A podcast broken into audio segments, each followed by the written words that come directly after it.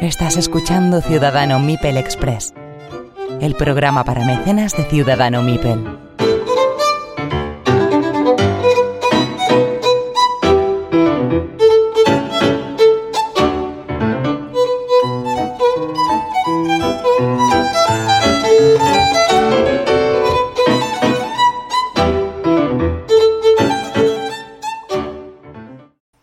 Hola a todos y bienvenidos a Ciudadano Mipel, Ciudadano Mipel Express en este caso. Os dejamos una muestra de la entrevista a, Ángel Codón, el, bueno, el orgulloso director del podcast Tiempo de Culto, Los Aristócratas y, y el antiguo Tiempo Añadido, que ya dejó de emitirse. Eh, Ángel Codón es una persona que conoce la afición, la disfruta, pero no está tan sumergida como muchos de nosotros. También es diseñador de juegos de móvil o juegos de PC, así que nos va a dar una visión muy interesante acerca del diseño de juegos y cómo lo ve comparado con el diseño de juegos de mesa. Esperemos que os guste esta charla amena y divertida que hemos tenido con él y disfrutad de este mes de agosto. Hasta luego. Pues ya estamos aquí, como os hemos comentado, con Ángel, Ángel Codón del podcast Tiempo de Culto. Eh, podcast legendario, ¿no, Ángel? Bueno, bueno, tampoco. No creo. No, no, diría, no diría legendario. Legendario por Diría, tiempo. Claro, que lleva mucho tiempo. Pero no, no diría legendario. Diría viejo. Viejo. Bueno, viejo y legendario viene a ser lo mismo, ¿eh? Aunque uno, uno siempre va más, es más guapo que el otro. Podcast en el que podéis escuchar pues eh, todo lo relacionado con cultura popular, cine, series, cómics, incluso juegos. Me acuerdo del. ¿Sí? del- El, el primer podcast, de hecho, de, de TDC fue sobre juegos. ¿Sí? Sí. Además vino Enrique, Enrique Dueñas, que, que ha creado algunos. y, y de hecho hablamos, de, hablamos de, de juegos. El primero de todos. Primero. Luego viste que aquello no tenía mucho futuro y te dedicaste a las cosas de verdad, ¿no? Que- No, no, a ver, yo le. No, más que nada, a ver, TDC es un, un podcast contenedor de cosas. Todo lo que rodea la cultura popular, quizás sobre todo eh, muy enfocado principalmente en el cine. eh, y- pero realmente hablamos de todo, hablamos de, de juegos de mesa, de videojuegos, se ha hablado también bastante, de, sobre todo de cine, como he dicho, pero hablamos de cualquier tema. Incluso hemos llegado a hablar de Sálvame, o sea que, Y de lucha libre. y de lucha libre, Música. música también. pero- Eso, eso, eso sí que es glorioso. Eso es- Mira, si nos escucháis ahora, dejáis esto, lo apagáis y os veis al episodio Polla Viejas versus Spotify en España, que tiene tres secuelas y Bueno, hoy, hoy acabamos de, de hecho, ahora mismo acabamos de terminar, antes de entrar aquí, un nuevo, uno nuevo de estos de polla viejas Uy, qué- versus. Y el versus esta vez es muy fresquito porque es la canción del verano. Oh, Cincu- 50 años de canción del verano que hemos maravilloso. desmenuzado. Pero yo creo que como, como el primero, ninguno, ¿eh? O sea, el de la lista del top 20 en España es, Es que es- insuperable. Ese dio mucho juego porque no, no, yo, sinceramente, o sea, cuando hablamos de hacerlo, yo creo que ninguno nos esperábamos que fuera tan malo lo que íbamos a encontrarnos. O sea, eh, nos íbamos, que nos íbamos a encontrar un erial eh, de talento y en general de, yo qué sé. No, no éramos conscientes de eso, porque incluso, por ejemplo, el de, el de Mecano, que fue el último que hicimos antes de este, que ha sido muy celebrado, pues ahí sí que sabíamos el rollo, ahí sí que sabíamos más o menos dónde nos metíamos. Pero en el otro no, el otro fue el primero, fue por sorpresa. Y yo creo que íbamos, íbamos al revés que todos los demás. En todos los demás íbamos con el cuchillo entre los dientes y en ese íbamos en plan, "Ah, seguro que no está la cosa tan mal, seguro que hay cosas... Y no, no, hostia, fue... Ahí os, os, fue arrinconaron, ¿eh? Un poco ahí los reggaetoneros en... Claro, a ver, es que encima, eh, también, también para ser justos, creo que ese tipo de listas no reflejan la realidad musical del momento. Solo re- reflejan lo que es la música comercial. Y como ya no hay radios ni, bueno, no hay nada. musicales como tal, ya solo funcionan ese tipo de productos porque son los que ahora mismo los únicos que la gente que tiene dinero en la música mueven. Pero hay otra música, obviamente, y hay música buena que se hace. Pero claro, no nos esperábamos que, fue, que fuera a ser tan duro. ¿eh?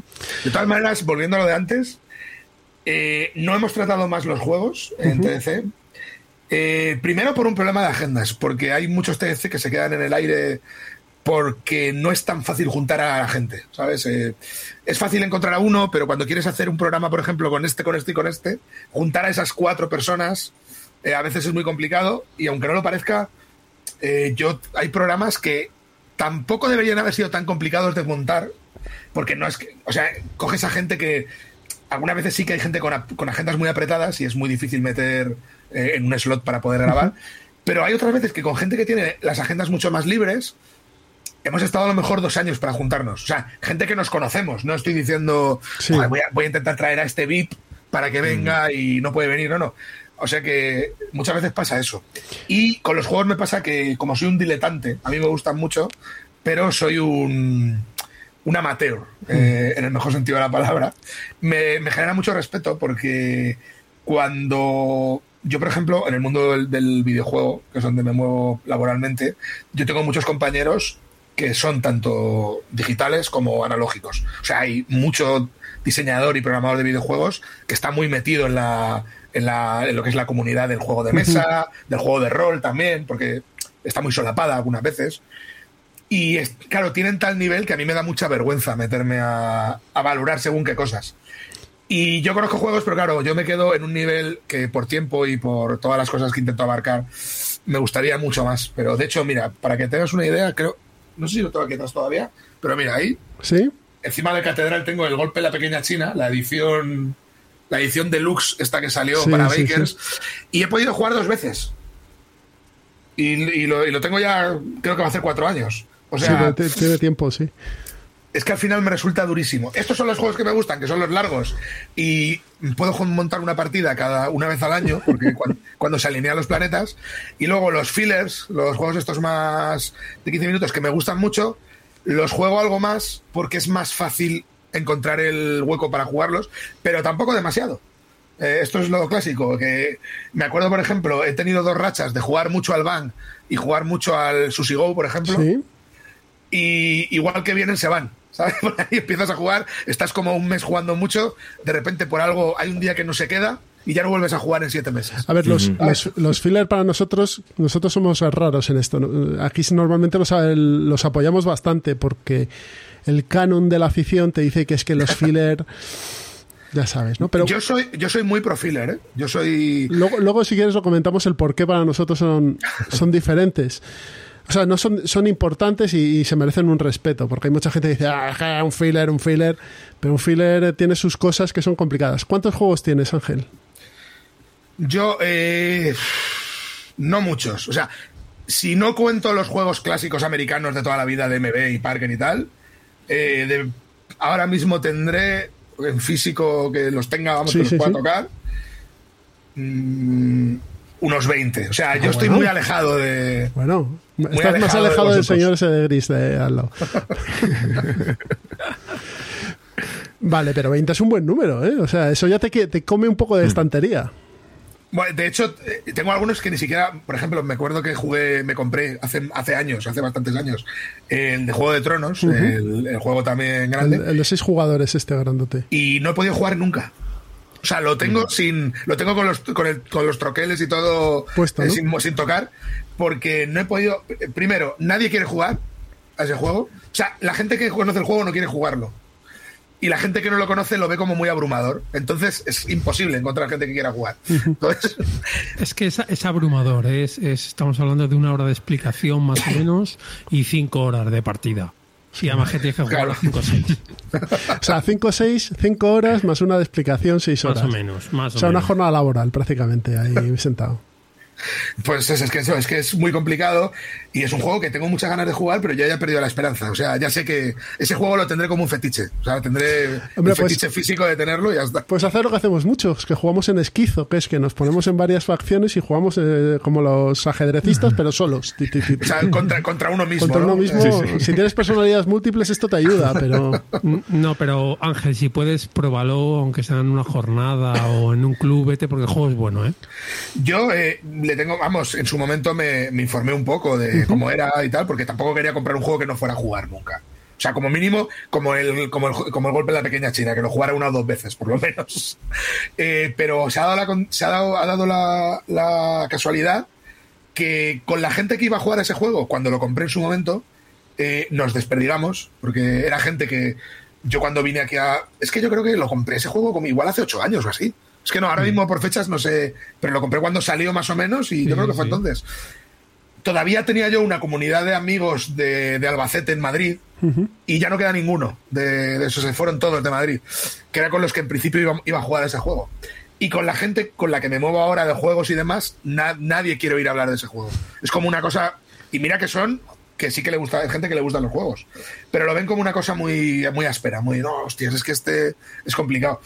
Y, claro, yo no he jugado nunca. Entonces ni siquiera puedo enseñarle yo a jugar. Tú en tu, en tu programa, aparte del primer episodio, yo escucho un episodio bastante interesante por, por todo lo que cuenta además, que es el de ladrillazo. Estos chavales de Berkami que sacaron el juego este de la corrupción inmobiliaria. Fueron Alejandro y Paco, que, vamos, que fueron los que crearon el juego. Y de hecho, mm, la verdad es que ese, programa salió un poco sobre la marcha, porque Alejandro es amigo de, una, de un muy buen amigo mío. Y, y, yo es que no sabía ni que. Sabía que existía el juego, pero no sabía que era suyo. Y hablando, recuerdo además que estábamos en la boda de otro amigo y llega el momento este de bajón en el que te decides sentarte un rato a hablar con un amigo de cosas de hace 20 años, ¿no? Y en ese momento sale y digo, joder, eh, a ver si un día me presentas a Alejandro o tal, pero por otros motivos que no tenían nada que ver con los juegos, por cosas de cine y demás. Eh, y me dice, joder, pues con el juego este que han sacado lo están petando. Y yo, ¿qué juego? Me dice el del ladrillazo, y yo conocía el ladrillazo, pero no sabía que era suyo. digo, hostias, ¿cómo es que es suyo? Ah, pues dile que, dile que se venga a TDC y hablamos, lo movemos un poco y tal. Y de hecho, en esa misma boda lo llamó por teléfono en ese momento y dijimos, y ya quedamos para la semana siguiente para, grabarlo. Y la verdad es que fue súper interesante. Eh, además, eh, incluso hubo cosas que se quedaron fuera del programa. Ya no me acuerdo exactamente lo que se quedó fuera y lo que quedó dentro, pero yo recuerdo que, que quitaron cosas, por ejemplo, cosas, casos reales de corrupción y mecánicas que tenían en el juego, que eran muy buenas, pero que complicaban mucho el juego. O sea, convertían el juego, eh, digamos, si ahora mismo una partida de ladrillazo, que es unos 20 minutos, yo creo, más o menos, ¿no? Hora de media hora. Eh, sí, 20, 25 minutos. Eh, ya con esas mecánicas se iba una hora prácticamente cada partida.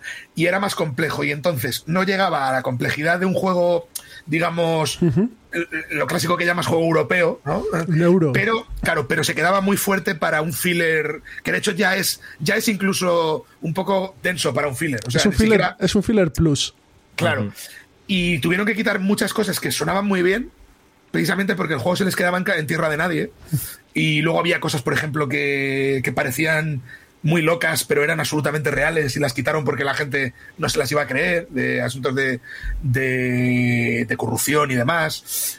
Y la verdad es que hubiera sido muy interesante ver ese juego. Sí que es cierto, yo creo que lo que hicieron es correcto, ¿eh? o sea, yo viéndolo desde el punto de vista del diseñador, creo que es mejor tener un juego peor, entre comillas, y que sea más abierto o más accesible, a tener un juego mejor y que sea muy poco accesible y que encima no tengas un target.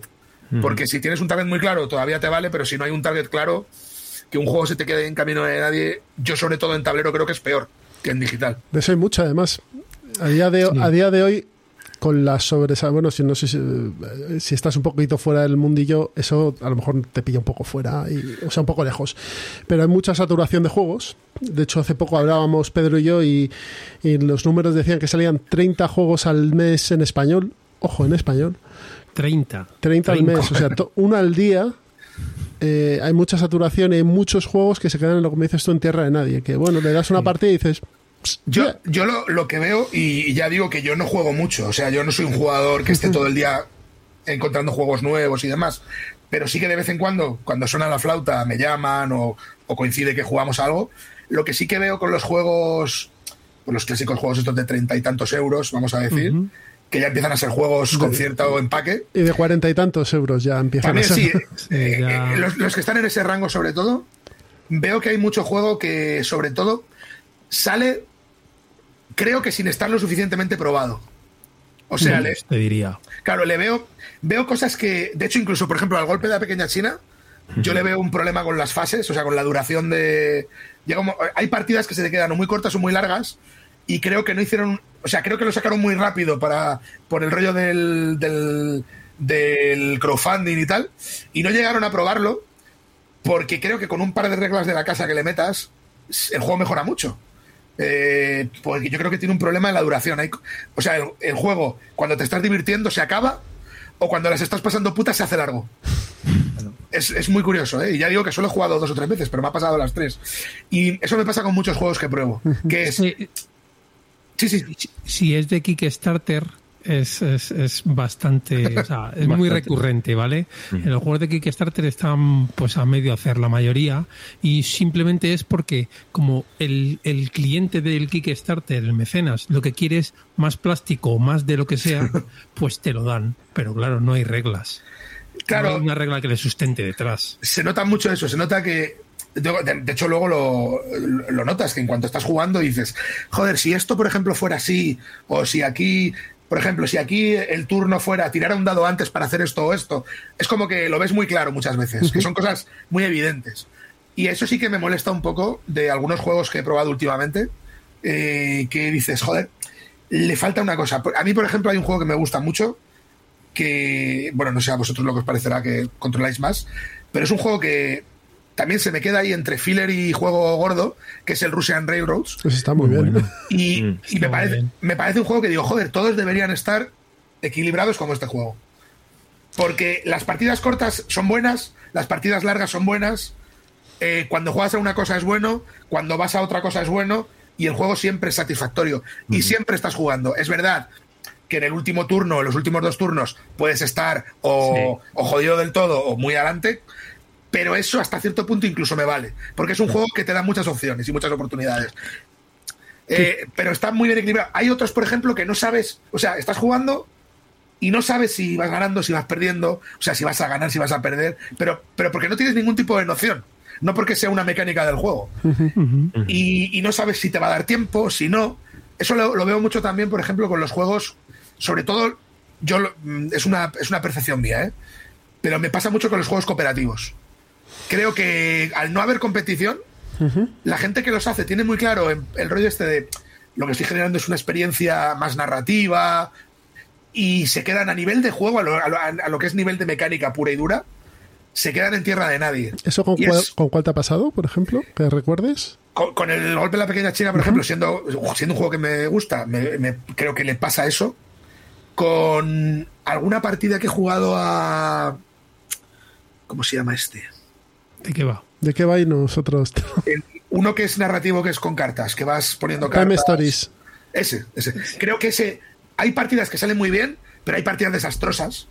Y yo creo que un juego no debería permitir eso. Es que ese, juego tendría que ser una aplicación en un juego de mesa. Exactamente. Sí, Y, y, ese tipo de cosas, cuando los juegos me dan pena, porque normalmente creo que no hay ningún juego que haya probado que diga, joder, esta idea es una mierda. O sea, todos son buenas ideas y buenas premisas. Y ves que algunos a ver, hay otros que dices, hostias, esto yo no sabría dónde meterle mano, entiendo que no haya por dónde cogerlo, pero hay otros que dices, joder, es que si quitas esto, si pones esto y tal, ya lo tienes todo mucho más cerrado. O si haces modos de juego, mm. que por ejemplo yo, yo creo que un problema que tienen muchos juegos es que no hacen trabajo en hacer modos de juego. O sea, no, no hacen el suficiente esfuerzo en saber si, si van a ser dos jugadores, tres, cuatro, cinco, eh, si un jugador es, por ejemplo, muy experto y dos son novatos. Ese tipo de cosas también es tiempo, ¿eh? O sea, es tiempo de, playtesting eh, y eso es dinero también.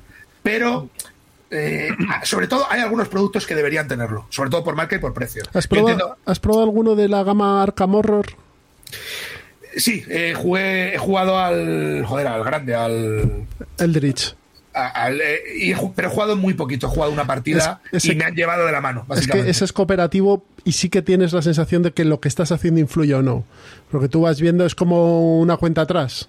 Entonces sí. que vas, dices, no llego, no llego, no llego, no llego, no llego, o si llego voy bien y de repente todo se te vaya a caer encima, que es lo que suele pasar. El problema de los cooperativos, y pasa en la mayoría, es que ahí tiene el efecto líder que se conoce, que es uno el que manda y el resto pues hace lo que Sobre todo en Pandemic. Por ejemplo, Pandemic es el, claro ejemplo de, efecto líder. Tú aquí, tú aquí, tú aquí, tú aquí. En la mayoría, la mayoría de, cooperativos que no sean a tiempo real, pues efectivamente es eh, el que más ha jugado es el que manda y bueno, pero eso es con una home rule de decir, aquí todo el mundo callado y en el turno de tal, hace lo que quiera. Pues Yo, hay, hay, una manera que, de hecho esto lo, hace ya tiempo, lo estuve hablando con un compañero, con, con Alfredo eh, eh, González, que le da mucho a los juegos también, es, de, es del mundo del videojuego, pero es también mucho del mundo del juego físico. Y hablábamos, porque por ejemplo él es un loco, le gusta mucho del Battlestar Galáctica. Y estaba hablando, estábamos hablando precisamente de esto y llegamos más o menos a la conclusión de que los juegos cooperativos todos funcionarían mejor con hidden roles. O sea, con... Sí, Con traidor. con roles ocultos. Claro, si le metes. por- precisamente por eso, porque así consigues que nadie confíe en nadie al 100%, pero que se sigan necesitando entre ellos. Entonces, el juego sí que fluye. Pero cuando hay un juego en el que eso, pues juegas tú, viene uno que es la primera vez que juega y le da un poco igual, está ahí porque, por estar, porque lo que quería era quedar a tomar algo. Está otro que juega, pero no le gusta mucho el juego, está rebotado. Pues si juegas a juegos tipo Battlestar Galactica, eso te lo arregla. Pero si juegas a juegos puramente cooperativos, en los que hay una carga narrativa fuerte y hay que hacer, o sea, tienes que poner mucho de tu parte como jugador, esos juegos se caen. Y, y no es culpa del juego en sí, es culpa del jugador. Pero claro, tampoco puedes dejar al jugador que te joda el juego, entre comillas. También pasa una cosa con estos de, de Battlestar Galactica, que como dices tú, ese concepto para mm, modificar el, el con- el- el modo de juego cooperativo está bien, pero como te toque a ti ser el traidor y no seas muy ladino, las te cargas la partida. O sea, si, Sí. si no eres un tío o tía eh, que s- le guste conspirar, que finja bien y demás, te pillan a la primera. A, a mí eso, a mí eso se me suele dar bien. ¿eh? Yo, por ejemplo, hay un juego que, que yo, la, la mayoría de gente que conozco odia. Pero odia no porque no le guste el juego, sino porque genera muchas tensiones. Y a mí me encanta que es el Ciudadelas. A mí el Ciudadelas me vuelve, me vuelve loco. Y muchas veces no consigo encontrar gente porque la gente no, no disfruta ese juego porque se encabronan. Hay gente, hay gente que no le gusta los juegos en los que tienes que ir a joder a los demás. O que tienes que intentar joderles un poco. Y, joder, a mí ese juego, por ejemplo, creo que está equilibrado, perfecto para eh, el- lo de el crear y el destruir, creo que está súper bien equilibrado. Sí, lo único que escala fatal el juego. Tiene que ser a muchos. Sí. Sí, Ese sí, sí. es el problema que tiene ese juego. hay, hay un juego de roles ocultos que es puramente roles ocultos, que se llama Secret Hitler. Es, Hombre, Secret Hitler. Ese tengo muchas ganas de jugarlo. Eso es una risa. es brutal. Y, de hecho, cuando lo, cuando lo iba a comprar fue cuando se agotó. Esto que se agotó a nivel mundial, que era una locura. Eh, Y, y tengo muchas ganas de jugarlo desde hace tiempo, de hecho. Y además creo, es que me parece que el concepto es la hostia. Mm. Y No, la pero- mecánica que tiene creo que es la hostia. Pero no solo la mecánica y tal, que es una cosa muy simple, es las decisiones morales que tienes que tomar en cierto punto de la partida. Es, y si apruebo una ley fascista, me puedo cargar a este tío que sé Es- que es Hitler. Y es me que lo, a, cosa, me lo claro. voy a cargar.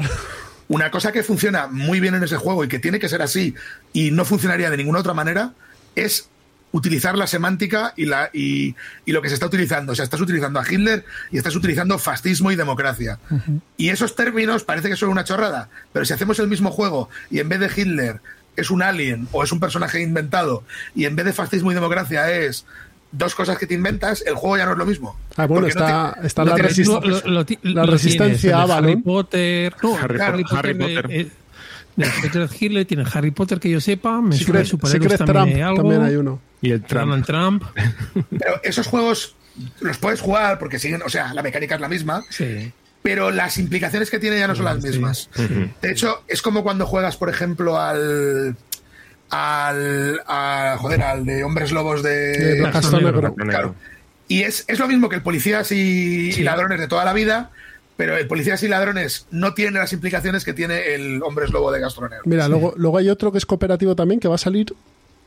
Va a salir, o sale, ha salido ya, o sale recientemente, Orquesta Negra. Sale en septiembre. Bueno, esa es la, la segunda edición. Porque Segunda la edición, pero bueno, sí. tiempo. Orquesta Negra es un juego cooperativo Está bien. en el que vamos a ser eh, nazis, del partido nazi, de la Wehrmacht, de la Amberg, pero nuestra misión es matar a Hitler, atentar contra él. Entonces tenemos que crear un complot para poder cepillárnoslo. Entonces es un juego moralmente curioso, en Alemania no se puede distribuir porque tiene una esvástica en la portada enorme. Claro, porque son nazis, joder, y los nazis llevan esvásticas. Pero toda la decisión moral de eh, oye, yo es que me tengo que cargar un tío. O sea, yo estoy aquí y he venido a cepillarme a este señor de la manera más truculenta posible, ¿no? No, y sobre todo, por ejemplo, cuando juegas con este tipo de decisiones son interesantes cuando tu objetivo es matar a Hitler y sabes que Hitler, este- Hitler, si matamos a Hitler nadie pierde, todos ganamos. Pero, ¿qué pasa si para matar a Hitler tengo que matar a alguien inocente? ¿No? Eh, para poder llegar a él. Imagínate que en un momento de juego es, vale, puedes, tienes un porcentaje, un 40% si haces esto de matar a Hitler, pero hay un 100% de que mates a este señor, que es padre de un niño, que, que estaba va a pasar por esto y tal. Y ahí es donde está el juego interesante, que aunque sabes que es ficción, que no hay ningún tipo de implicación, esas implicaciones sí que yo creo que sí que funcionan, sobre todo con jugadores que lo que quieren es disfrutar la experiencia. Si son jugadores que les da igual, es lo de siempre, no puedes hacer nada. Yo, por ejemplo, recuerdo, creo que el primer juego de roles ocultos, no de policías y cacos, que era con cartas, sino ya con un juego eh, hecho y derecho, yo creo que fue el Saboteur, el de los enanos, el de la mina. Sí. Y ese, por ejemplo, que también tenía algunos fallos, yo creo, de diseño, eh, pero funcionaba muy bien, porque era un juego que casi que casi te implicaba el dilema del prisionero, porque al final es el rollo de repartir, eh, repartir lo que robamos o quedárselo todo uno y es, ese tipo de cosas. Y ese tipo de implicaciones morales siempre funcionan. O sea, cuando, cuando introduces un dilema del prisionero en, en un juego, eh, yo no sé qué pasa, pero el ser humano siempre tiene dudas. O sea, siempre hay una parte ahí de entre el egoísmo y la, y la filantropía, digamos, o, o el digamos el, el ayudarse o, o, el, o el salvar para ti, siempre funciona ese tipo de cosas. Y hay juegos, eso, que da pena muchas veces que los ves y dices, si le hubieran puesto un puntito de esto, un puntito de aquello. A mí me pasa, por ejemplo, mucho con el Bang, que el Bang es un juego que yo, a mí me encanta, ¿eh? a mí el Bang me flipa, porque creo que, creo que está hecho, creo que es casi perfecto, me parece un juego redondo, pero creo que le falta un poquito de interacción, de que si pudieran hacer más cosas entre roles, o que los roles tuvieran más implicaciones. Pero claro, al ser ocultos puros, Claro. Es Y difícil. luego eh, el ban, el problema que tiene es que si se juega mucha gente, porque tiene que jugar gente, pero si juega mucha, puede ser que te toque y estés muerto. Que eso es una putada. Claro. Y que luego dure 40 minutos la partida y dices, joder. sí, sí, además yo he visto partidas largas ¿eh? en el Bang. Y dices, un filler, vale, pero hostias. ¿Tú, tú cuando sí. tienes que comprar juegos, ¿cómo, hacia, ¿a dónde vas? Pero tú, mm, cerca de tu casa hay una tienda, eh, vas y Yo- preguntas. Yo, aquí- yo aquí en Madrid, da la, da la casualidad que tengo, en la zona que vivo, en Chamberí, eh, hay un, en, mi- en mi- en dos manzanas, digamos, en 50 metros a la redonda, hay muchas tiendas de juegos. Tienes Zacatrus, el Hobbit Claro. jugón, este. Sí, además hay desde, desde tiendas de superclásicos, ah, que además es- me acuerdo que estuve buscando una balón durante dos o tres meses hasta que conseguí que me lo dieran en una tienda. A tiene, pues como Zacatrus, que tienes todo, luego, y muy cerca tengo otras, y luego incluso algunas que ya han cerrado y sigue habiendo un montón. Eh, lo que sí que no suelo comprar es por Amazon y por ahí juegos, porque Tienda online no, ¿no? me gusta más ver el fetiche, salvo que sea una cosa que sé muy bien, por ejemplo, eh, el, el Catedral, por ejemplo, sí que lo pedí porque no lo, no lo encontraba en ningún sitio. Era un juego que... mm, es un juego que aquí, además en España, tuvo una distribución hace veintitantos años, creo que no se ha vuelto a reeditar. De MB. Claro, la- MB. Sí. Y, y es un juego que fuera se juega mucho, pero que aquí no se juega nada. Y a mí es un juego que me gusta mucho y no lo encontraba, entonces ese sí que lo tuve que pedir. Pero cuando normalmente es, sobre todo lo que hago es mucho ir a ver. O sea, no voy con una idea preconcebida de voy a comprarme este juego, sino que de vez en cuando me da el venazo y digo, voy a, voy a ver si hay algo interesante. Entonces miro y tal. Y, o que haya jugado y diga, joder, esto está guay, voy a, voy a pillarlo a ver si lo puedo. Como por ejemplo el Sushi Go, al final yo lo pillé así, porque estaba jugando tanto con amigos que dije, hostia, quiero tenerlo yo también. ¿Pero cuál tienes, el Go o el Party? El Go, el Go normal. Eh, el, par- lo- el- al Party lo he jugado y de hecho creo que, Es el bueno. Ese es el claro, bueno. diría que es la versión buena, pero yo con eso tengo una, no una duda, sino una manera de pensar que es, el Party es el bueno normalmente, pero una partida de Sushi Go buena, una que sale buena, es, es, es, eh, imbatible. Sí, Lo que pasa es que es muy difícil que te salga un reparto de cartas interesante en el Sushi Go. Porque hay Yo- pocas. El pro- yo, una vez más, el problema del Sushi Go es que no me hayan hecho unos mazos de salida dependiendo de los números de jugadores. O sea, por ejemplo, pon dos wasabis, un tal, un cual y un cual. Yo, o, o por lo menos entre dos y tres, o sabes, que haya un poco de indicaciones, porque yo he visto partidas de Sushi Go normales en las que no hay un wasabi en toda la partida. Eh, entonces, ese tipo de cosas yo creo que sí que empeoran un poquito la partida. Entonces, ahí sí que creo que el party, en la mayoría de las ocasiones, es mejor. Está más cerrado. Eh, entonces, eso sí que me mola. Pero una buena partida de Sushi Go normal y corriente, digamos, sobre todo, lo que pasa es que tienes que jugar ya partidas con muchos jugadores. Pero una buena, a mí me parece, es una de las mejores eh, experiencias que yo he tenido en mucho tiempo. ¿Has probado, el, Seven- ¿Has probado el Seven Wonders? No, Pues No, es, es- te va a gustar. es la misma mecánica que el, es lo mismo, lo único que con romanos y griegos y tal. Joder, pues tiene. Pues es, lo- es el draft que se llama, esa mecánica que nosotros le llamamos draft, que es el, el coges una carta y pasas el resto. Sí, el de, el de pasar el resto. Y ahí es donde vas tú, coges una, montas tal. Está muy bien ese juego. ¿eh? Yo, de hecho, tengo una idea desde hace años ya, desde hace bastantes años. Lo que pasa es que no encuentro tiempo y ni ganas. Pero que era una mezcla de draft, eh, de juego. Era una. Para que nos hagamos una idea, salvando mucho las distancias, era una mezcla del, del Bang y del Sushi Go con la temática de la Segunda Guerra Mundial, en la que los roles eran eh, Hitler, Stalin, Roosevelt, tal. Cada rol tiene unas cosas que puede hacer y otras que no. Y luego había cartas pues de armamento, tecnología, eh, cosas que puedo hacer, eh, políticas y tal. Iba un poco por ahí. Lo que pasa es que llegaba un punto que tenía que ya empezar a jugarlo y tal, y me dio una pereza de la hostia. Y lo tengo, lo tengo aparcado, pero a ver si algún día encuentro tiempo y me pongo a, y me pongo a hacerlo porque tenía un par de situaciones que creo que estaban muy guays, que creo que fu- funcionaría muy bien en un juego de cartas. Eh, y, y además tenía. es que me gusta mucho la mecánica de draft. Eh, tanto la de draft de pasar cartas como la de eliminar cartas. O sea, la de escoger una y eliminar otra, o escoger una y eliminar dos. Eso creo que genera, eh, genera una cosa muy buena que es que siempre que haces un turno o un movimiento, digamos, tomas una decisión clave. Que eso, hay muchos juegos, yo creo que hay un problema en los juegos, que es cuando el turno no importa. O sea, si mi decisión, vale, puede pasarme una vez o dos, pero hay juegos en los que hay muchos turnos que no tienen peso específico, que es simplemente o de transición o me muevo. Incluso en los, en los juegos, en los, por ejemplo, en los juegos que hay eh, movimiento en tablero, en el que tienes que acercarte por posición, creo que es clave que haya algún tipo de lo, lo que yo llamo con los colegas un alien, que es que tiene que haber alguien que haga que te muevas. No, no, no vale que hagas roaming por ahí moviéndote. O, o igual en las cartas. A mí eso de los turnos estos de pasar, porque te obliga el juego, sí, pero pasar porque no tengo nada que hacer, eso creo que es un error de diseño. Eso De- se puede, eso se puede dar en, ¿eh? en los juegos de gestión, se te puede dar eso. ¿eh? Claro. eh, por eso a mí me gusta en los juegos de, por ejemplo, que son más de gestión o de pensamiento estratégico, creo que poner en las manos del jugador en cada turno que una decisión, o sea, que el turno implica una decisión, o sea, eliges esto o esto, o tienes que descartar una cosa. Eso creo que genera un interés, porque siempre estoy jugando. Es que hay el problema de un juego es que haya un rato en el que no juegues.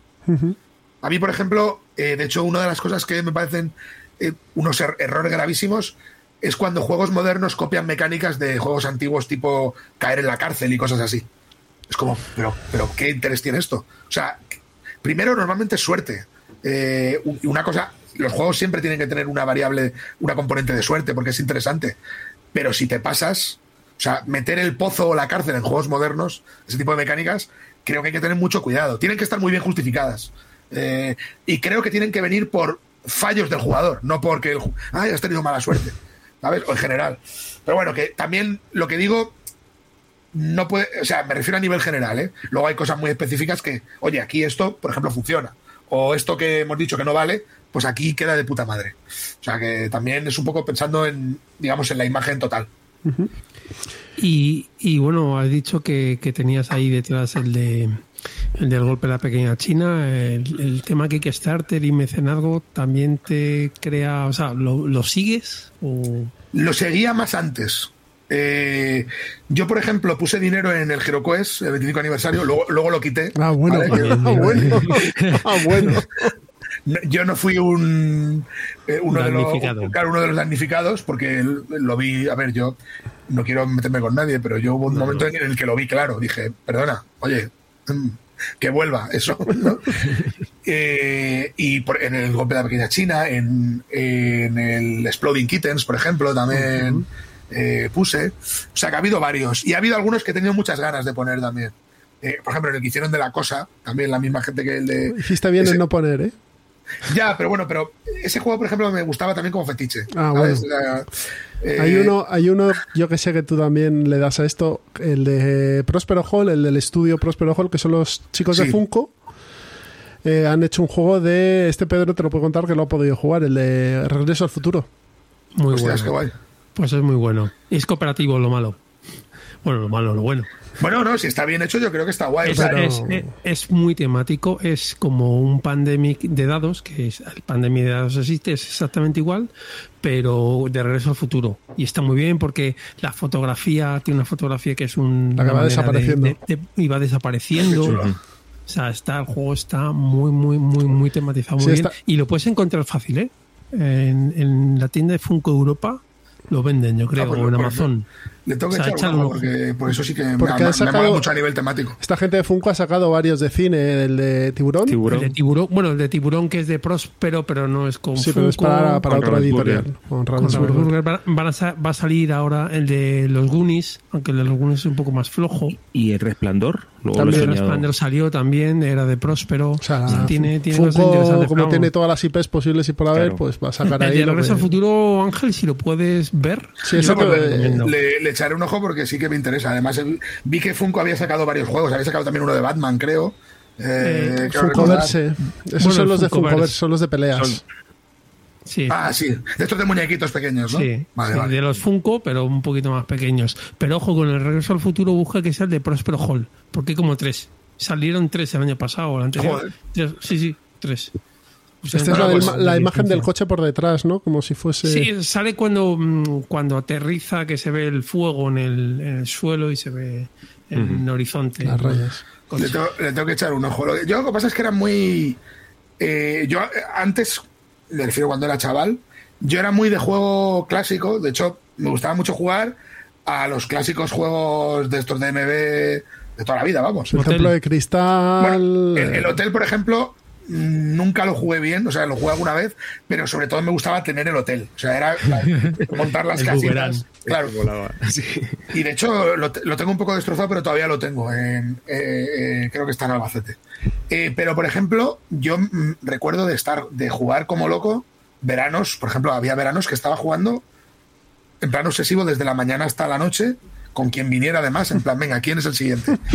rollo, rollo esto de piscina. A, a, la balón, por ejemplo, tuve un par de veranos de jugar a balón, que es un juego muy desconocido luego. Si te sales del mundo del juego de tablero, eh, es un juego muy desconocido. O al estratego. Yo cogí un vicio al estratego. Además, me acuerdo que me puse a jugar hace años, cuando empezó Internet.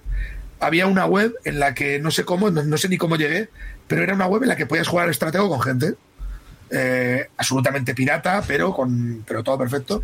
Y claro, yo venía con tal vicio del estratego que era estaba constantemente jugando partidas al estratego, pero además yo ahora ya no me acuerdo de nada, pero yo recuerdo de tener eh, aperturas y cosas así y estrategias era no no voy a salir con la apertura de, de coronel no sé cuánto o con el y ahora me da una pereza pensarlo, pero de acuerdo, pues, de, de, auténtica enfermedad. Pues, pues, mírate un juego que se llama, del Señor de los Anillos que se llama El Duelo, me parece. La confrontación. Ser? Confrontación. Es un estratego, pero con un twist muy bueno también, ¿eh? Cajita ese, pequeña. Ese me lo, me lo han recomendado, de hecho, alguna vez. Como pues sabe cuesta, la gente que. Está saldado ahora, ¿eh? Cuesta 17 no, euros. Está... Pues, no lo dudes. Tengo que echarle un ojo porque, porque sí que me lo, han, me lo han recomendado un par de veces. Cada, cada, vez que me preguntan y yo digo que el estratego me molaba mucho, me lo dicen. Y creo que este trae las ilustraciones además de John Howe. Sí. O sea, no trae, Joder, nada, sí, no, no no trae la viene, viene dibujado. Es, está muy bien, está muy bien porque yo lo tengo. Bueno, Pedro creo que también lo tiene. Y es bastante es bastante tenso porque, claro, cada uno hace una cosa, luego tienen poderes, usas cartas. Está, está curioso ¿eh? y no es nada complicado. No es nada complicado. Y es un estratego. Tú que, que, aparte de jugador de juegos de mesa, eres diseñador de juegos de. más bien de aplicaciones de ordenador, ¿no? O sea, de móvil que o de no, PC también. Mm, De todo, de todo, realmente. Así que lo que, a ver, lo que más he publicado es móvil, pero de PC un par. Y lo que pasa es que siempre, a ver, al final es muy parecido, ¿eh? Uh -huh. Cambias cambias la monetización y algunas cosas de diseño porque están pensadas en monetización, pero al final el trabajo es, es muy igual. similar. Sí. Tú cuando te sientas delante de un juego de mesa tipo, por ejemplo, el de golpe en la pequeña China, ¿no? que hemos estado hablando antes, aparte de disfrutarlo como un aficionado, ¿le ves los flujos de diseño que va por debajo? ¿Se ven tan claros cuando te sientas delante de un juego de mesa respecto a un juego que es virtual? De depende del juego. Yo creo, a ver, yo creo que cuando eres diseñador siempre hay un poco, hay un punto que se te va. O sea, que estás ahí pensando en, en cómo lo mejoraría o qué cambiaría o qué habría hecho yo en esta situación. Y sí se ve un poco. Sobre todo se ve cuando le encuentra, ya no digo cuando, ni siquiera cuando le encuentras fallos, cuando el juego hace algo que tú no esperas. Que algunas veces es bueno y otras veces mm, es malo, pero no tiene por qué ser malo, me refiero. Sino que dices, yo aquí habría hecho esto. Es, es, mucho, es como cuando escuchas una canción y crees que la canción va a irse por un lado y se va por otro, ¿sabes? Y dices, mm, no, me ha, no me ha satisfecho, ¿sabes? Es como esa sensación. Entonces sí que, sí que le buscas un poco. A mí una cosa que me pasa mucho con, con los juegos de mesa, sobre todo cuando tienen mucho prop, mucho goodie y tal, es que como llega un momento que es un poco abrumador, siempre pienso yo, a, esto, a este tipo de juegos le vendría de puta madre una companion app, una, una aplicación de móvil sí, sí, sí. que pudiera gestionar todo en el móvil, que no tenga que estar pensando en puntos, ni puedas, que lo tenga aquí y ya está. Y me, es una cosa que no entiendo cómo no se ha hecho todavía. Porque el, al jugador de juego de mesa no le gusta. No, eh, yo a mí a ver, yo estoy absolutamente de acuerdo. ¿eh? O sea, yo como jugador prefiero lo físico, pero hay momentos en los que digo, si doy la opción, ¿sabes? Ni, ni, siquiera obligar. Hay días que no juego precisamente por no tener que manejar los objetos. Uh -huh. ¿Sabes? Y digo, joder, si tuviera una app, y creo que es una cosa que podría estar bien añadirla. No digo no digo limitarme a ello, pero sí pero, añadirlo. Pero una app para hacer las puntuaciones, por ejemplo. Por ejemplo, hay cosas que. Es que, a ver, a mí yo. No, y igual. recursos, la gestión de los claro. recursos y tal puede ser fácilmente en una app. A mí me mola mucho gestionarlo con, a mano y tal, pero hay momentos en los que digo, joder, es una, es una facilidad que puedes dar. Y, y luego, por ejemplo, sí que es cierto que es raro que todavía no se haya popularizado juegos que ya mezclen las mecánicas. Igual que antes cogías el Atmosphere y, y mezclaban vídeo o luego DVD. Es raro que no se haya metido realmente. Hombre, algunas cosas, algunas cosas hay. ¿Tienes eh, mansiones de la locura, por ejemplo? Sí, sí pero. Descent. Sí, pero son, son. O sea, no hay ninguno que. Yo quiero uno que sea mitad y mitad. ¿Sabes? Que tenga que estar jugando en el teclado, o sea, en el teclado, en el tablero, pero al mismo tiempo tenga que estar jugando en el, en el, móvil. Porque encima puedes generar mecánicas muy interesantes, y obviamente esto es más fácil decirlo que hacerlo, uh -huh. pero puedes generar mecánicas asíncronas y síncronas al mismo tiempo. O sea, uh -huh. yo puedo tener un juego en el tablero que vaya por turnos y al mismo tiempo un tiempo real en el móvil. Y pueden generarse, creo, cosas muy interesantes. Por ejemplo, para juegos tipo de investigación uh -huh. o juegos del estilo juegos de roles secretos en los que puedas hacer cosas por los dos lados, o juegos tipo por ejemplo, el Drácula, que tiene una parte que es muy importante en los turnos, pero tiene otra parte que se creo que se podría hacer a tiempo real, en todo lo que son las mecánicas de investigación y demás. Creo que se podrían hacer cosas. Obviamente, como digo, es más fácil decirlo que hacerlo. ¿eh? Eso luego a ver quién lo equilibra. Sí, claro. Pero podría ser interesante. No, sí, lo que dices tú de tener un cronómetro de tiempo y que cuando pase X tiempo te obligue a quien sea a hacer algo. Claro, que, bien, o, que o, que, o, que haga un trigger de un evento o algo así. Básicamente triggers. Pero sí que cuando, vamos, yo personalmente siempre, de, primero, cuando diseñas en digital, hay muchas cosas que vienen del tablero, o sea, del diseño clásico, porque el diseño de juegos es el diseño de juegos. Uh -huh. O sea, hay cosas que son a nivel básico es lo mismo. Eh, obviamente en un tablero no tienes físicas, no tienes fuerza, no, bueno, entre comillas, ¿vale? Sí. Pero me, mm, sabemos lo que quiero decir. Sí. Entonces esas cosas ya las obvias o vas directamente a, a, otro, a otro pool, a otro saco de ideas. Pero muchas son las mismas. O sea, realmente las relaciones riesgo-recompensa es lo mismo, eh, cambian un poco la escala de las relaciones normalmente. Porque cuando juegas en tablero hay cosas que no son tan fáciles de manejar. En, en, un videojuego a, a, través de la repetición, uh -huh. por ejemplo, cuando te vas a juegos tipo MOBAs, en los que estamos hablando de que un anillo me da un 1,5% más de ataque en situaciones de tal, eh, vale, eso en un tablero es absurdo hacerlo. Es absurdo, primero porque el tiempo no es una variable tan clave como en un juego en tiempo real, eh, porque no, no significa lo mismo esas, esas cantidades, porque no vas a tener el mismo número de turnos. O sea, imaginad hacer un MOBA de tablero. Se podrá hacer, o sea, no digo que no, que no se pueda hacer. Hay, hay uno, ¿eh? Claro, no, hay algunos, hay algunos. Es, es a lo que voy, se pueden hacer, pero yo creo que nunca vas a conseguir la experiencia de un MOBA real. No. Al igual no. que, que, en un, que cuando quieres copiarlo al revés tampoco puedes. O sea, tú tienes que aprovechar las bondades y la naturaleza de tu formato.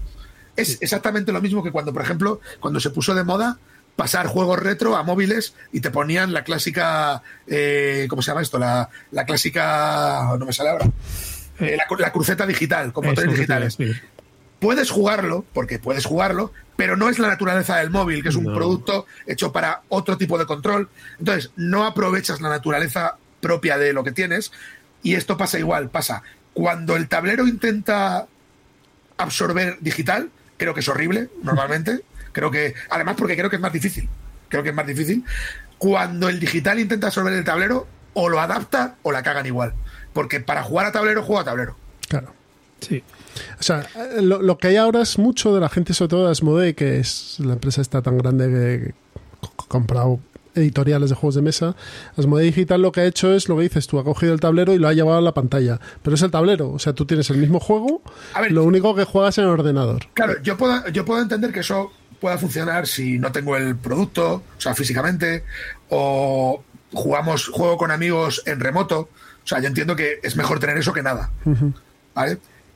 Pero me refiero sobre todo cuando intentas copiar el juego de tablero, pero quieres hacer un videojuego, pero las mecánicas son de tablero. Claro, es que No, no puedes. no, claro, no tanto cuando pones el juego de tablero en digital, que es otra, que eso sería otra cosa. Me refiero cuando intentas hacer la versión de, de digital de un juego de tablero, pero tus mecánicas básicas son las mismas que en el juego de tablero.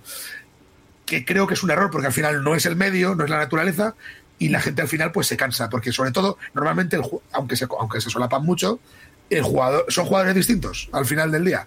Eh, Aunque, aunque tengan muchas similitudes, llega un momento que por eso se diferencian, ¿no? Porque a mí me gusta esto y a ti te gusta esto otro. Creo que hay que respetar al jugador. Al juego, por supuesto, y al jugador. Yo, al jugador de tablero. Que eso no quiere decir que un jugador de tablero no pueda disfrutar de un videojuego o viceversa, claro que sí. De hecho, la inmensa mayoría son ambas cosas.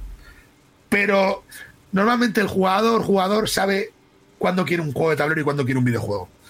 ¿Sabes? Y los híbridos hay que tener cuidado con ellos. Tienen que estar muy bien hechos. Sí, porque efectivamente el jugador de tablero de primera hasta decir que no. Porque dice, uh, huele aquí a móvil o a tablet o lo que sea, buh, no lo quiero. No lo quiero. Sí, el Y- y jugador, un jugador de, de, de- eso. de- de- de- de móvil, pues, pues ni lo, ni lo va a ver. No, y además el, el jugador de tablero sabe, juega con la eh, ju- juega constreñido un tablero a unos recursos X y tal, y un jugador digital pues tiene un mundo donde o sea, imagínate Oasis de Ready Player One en un tablero, sería inviable totalmente porque un tablero es algo muy pequeño, en cambio Bueno, pero de hecho esto, o sea, es un debate, es un debate entre comillas que, que lleva ahí desde el principio prácticamente, porque es lo mismo que cuando había el debate entre el rol y el tablero, o entre el rol con tablero y el rol sin tablero, o entre el no hay, no hay Claro. rol, no hay rol con tablero, ¿eh? Bueno, pero sabemos, sí lo hay, sí lo hay, entre comillas. Eh, mm, también depende de, de la semántica que se utilice, ¿no? Pero hay modelos de... A ver, son, realmente son juegos de tablero con mecánicas de RPG. Hombre, a ver, eh, realmente. es que lo- el juego de rol viene de un, de un más que de un juego de tablero, incluso viene de un juego de miniaturas. De Wargame. Ya, Claro, del Wargame, por eso decía lo del Wargame, que incluso dentro del Wargame ya hay cismas entre la gente que mueve un centímetro o mueve un cuadrado o, o- o- o- o mueve directamente con retícula o mueve sin retícula y mueve con lo que llaman esto el, el movimiento de, de buena fe. O sea, ya ese tipo de cosas ya crean cismas, pues siempre se han ido creando cismas. Pero me refiero sobre todo, esto cuando se puso de moda, entre comillas, en los 80, crear settings para juegos de rol, entre comillas, vamos a decir, pero claro, que se apoyaban en movimientos por turnos. Eh, estas cosas híbridas, no me acuerdo, había una marca, creo que era alemana o algo así, que sacó como settings para Dungeons and Dragons, para, para, el, que te- para el de tablero, precisamente, no el, no, el, no el de rol, que mezclaba las cosas y al final tienes que tener mucho cuidado, porque claro, a la gente que es pura de rol, es que al final es como si, como si una afrenta, porque ya están acostumbrados a otra cosa.